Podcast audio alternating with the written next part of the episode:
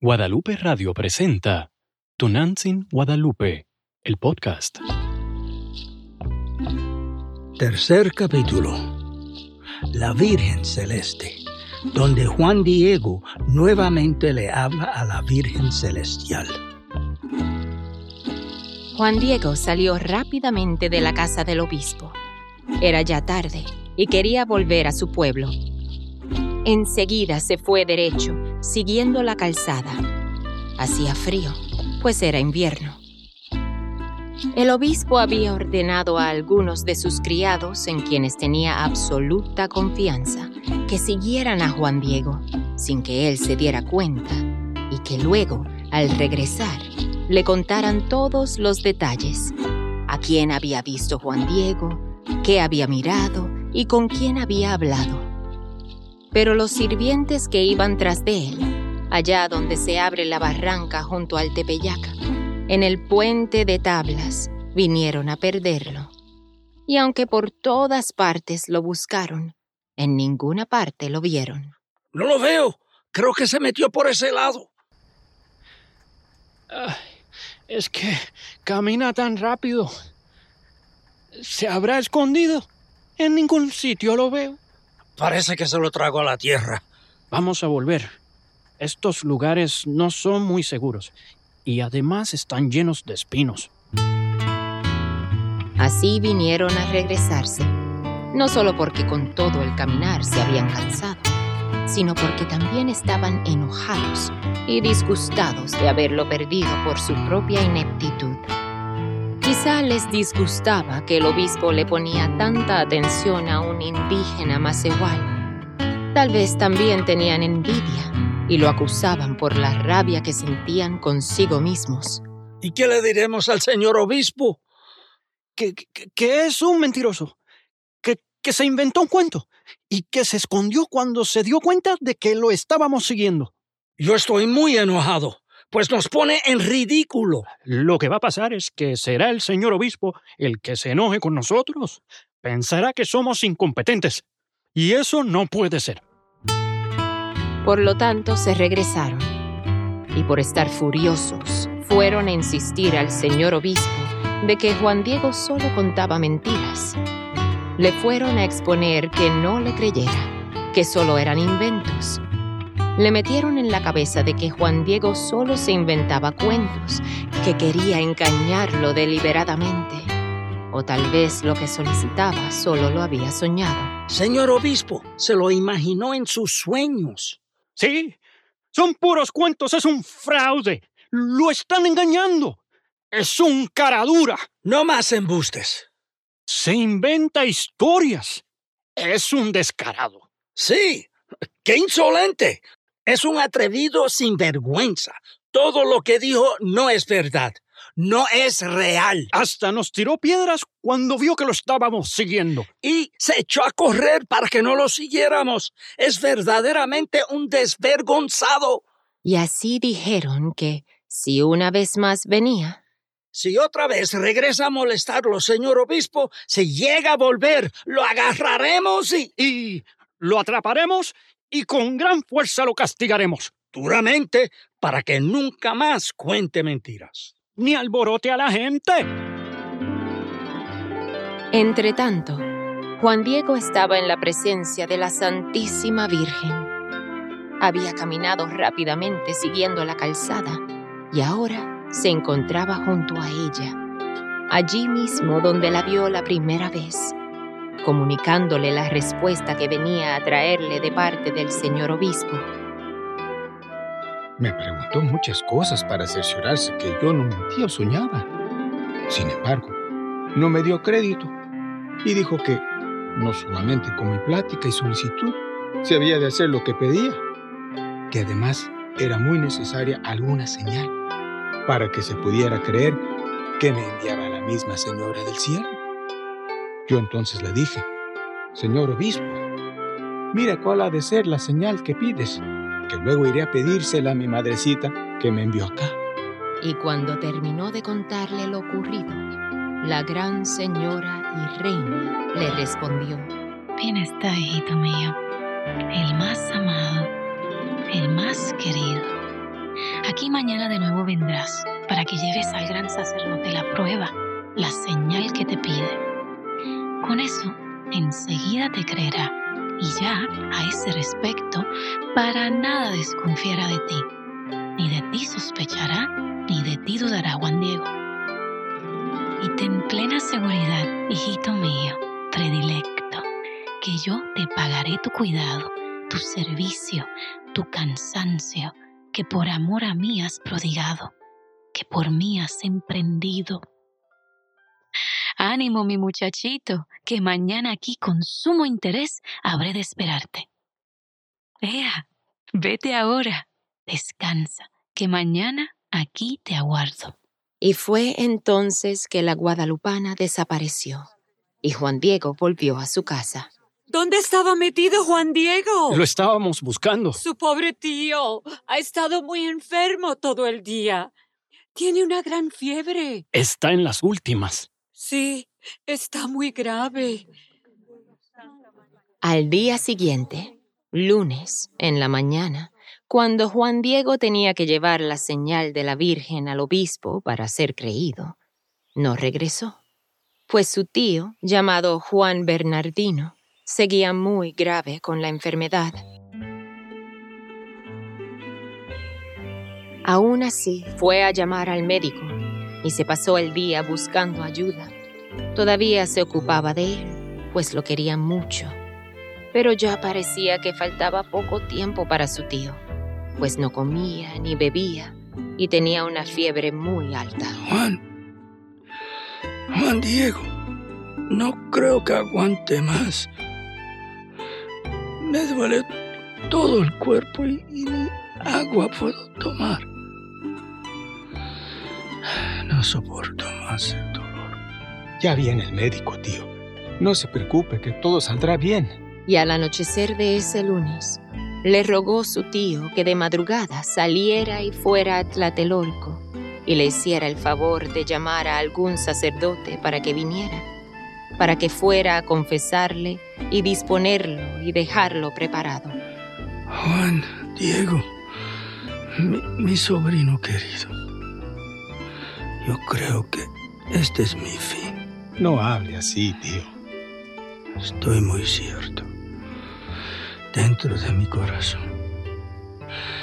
De, de que ya es la hora. Y que ya es tiempo de morir. Ya no me levantaré. Ya no sanaré. Y el martes, todavía en plena noche, de allá salió Juan Diego, de su casa, a llamar al sacerdote, allá a Tlatelolco. Y cuando ya vino a llegar a la cercanía del cerrito Tepeyaca, a su pie, donde sale el camino hacia el lugar donde se pone el sol, por allá donde antes había salido, se dijo, Si sigo de frente por el camino, no vaya a ser que me vea la noble señora. Porque como antes, me detendrá para que lleve la señal al jefe de los sacerdotes, como me lo mandó. Quisiera ir rápido a llamar respetuosamente al sacerdote religioso para que confiese y prepare a bien morir a mi tío enfermo. Mi pobre venerable tío no hace más que aguardarlo. Enseguida le dio la vuelta al monte por la falda. Subió a la otra parte, por un lado, hacia donde sale el sol, para ir a llegar rápido a Mexico, para que no lo demorara la reina del cielo, la noble celeste. Se imaginaba que por dar allí la vuelta no iba a verlo. Aquella, la reina celestial, cuyo amor hace que absolutamente y siempre nos esté mirando. Pero la vio descendiendo. De la cumbre del cerrito lo había estado mirando atentamente. Vino a encontrarse con él a un costado del cerro. Vino a cerrarle el paso. Vino a atajarlo y le dijo, Ah, uno chocoyo, campa intiao, campa. ¿Qué hay, hijo mío? El más pequeño. ¿A dónde vas? ¿A dónde te encaminas? Y él, tal vez un poco apenado, o quizás se avergonzó, ¿O acaso por eso se alteró? ¿Se atemorizó? En su presencia se postró y con gran respeto la saludó y dijo, Nochpochine, Nochocoyue, mi virgencita, hija mía la más amada, mi reina, noble señora. Ojalá estés contenta. ¿Cómo amaneciste? ¿Estás bien de salud? Señora mía, mi niñita dorada. Causaré pena a tu venerado rostro, a tu amado corazón. Por favor, toma en cuenta, virgencita mía, que está gravísimo un servidor tuyo, tío mío. Una gran enfermedad en él se ha sentado, por lo que no tardará en morir. Así que ahora tengo que ir urgentemente a tu casita de México, a llamar a alguno de los amados del Señor nuestro, a uno de nuestros sacerdotes, para que tenga la bondad de confesarlo y prepararlo. Porque en realidad, para esto hemos nacido. Venimos a esperar el trabajo de nuestra muerte. Pero apenas termine, de inmediato volveré aquí para ir a, a, llevar tu venerable aliento, tu amada y reverenciada palabra, señora Virgencita mía. Perdóname.